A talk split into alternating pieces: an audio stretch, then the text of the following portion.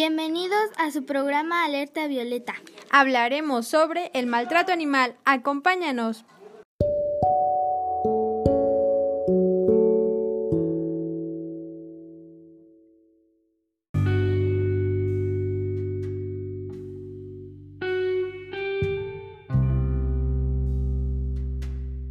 Comenzamos.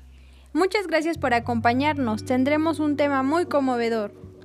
Hablaremos acerca del sufrimiento que los animales tienen al maltratarlos y las consecuencias de este delito. Es imperdonable que existan personas que violenten a los animales. Muchas veces el maltrato animal es causado porque las personas quieren sentirse superior a estos animales. Esto causa estrés del animal y hasta la muerte. Hay cifras que nos dice que México lamentablemente tiene el tercer lugar en maltrato animal, aunque ha crecido la adopción de un 8 a un 11% en los últimos años. El abuso animal llega a una cifra alarmante donde 7 de 10 perros sufren maltrato. Se estima que en el 2020 el 60% de los hogares mexicanos tendrá una mascota. En México mueren cada año unos 60.000 animales a causa del maltrato animal.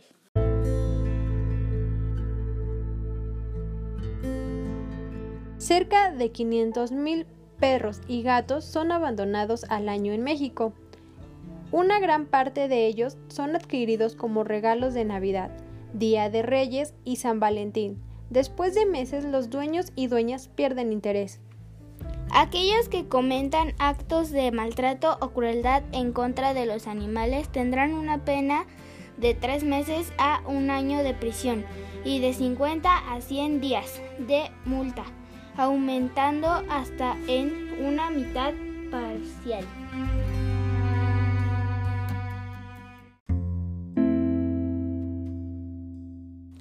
¿Cuáles son los tipos de maltrato animal? Corrida de toros, hostigamiento del oso, peleas de gallos y peleas de perros. Desventajas del maltrato animal. Degrada socialmente a la persona que la afectúa. Moralmente abusar de los indefensos está mal visto en la sociedad moderna. Crea trastornos tanto físicos como psicológicos en los animales. En algunos países es castigado con cárcel o altas multas por, por ese crimen, abusar de los animales. ¿Cómo cuidar a los animales? Prohibir la caza de animales, evitar la deforestación de bosques, delimitar las áreas protegidas y, y reservas naturales, evitar la contaminación de los recursos naturales, promover planes para la reproducción en cautiverio. ¿Qué significa adopción de animales? Es un proceso de tomar la responsabilidad de un animal que un dueño previamente ha abandonado o dejado en un refugio de animales porque significa darle una segunda oportunidad a un animal que ha sufrido un proceso de abandono y en ocasiones maltrato. Acogerlo en tu casa de por vida y darle la estabilidad y cuidados y el cariño que necesita va a ayudarlo a recuperar confianza y autoestima. ¿Por qué adoptar y no comprar? 1. Cuando compras un perro en una tienda de mascotas, estás apoyando a las crueles fábricas de cachorros. 2. Adoptar en un albergue es más económico. 3. Algunos perros ya tuvieron dueños previos. 4. Los refugios y grupos de rescate a menudo incluyen vacunas, microchips y esterilización o castración. 5. En un refugio cuentan con perros con personalidad única a fin de tu personalidad. 6. Serás recompensado con mirada de gratitud. 7. Se siente estupendo salvar una vida.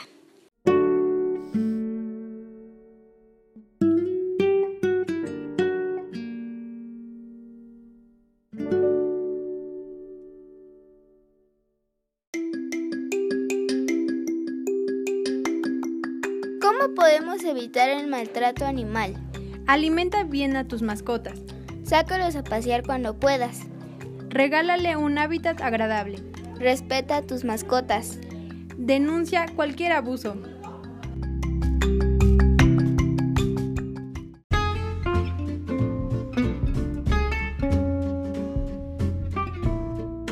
Gracias por sintonizarnos y nos vemos en el siguiente episodio. Tengan bonito día, hasta la próxima.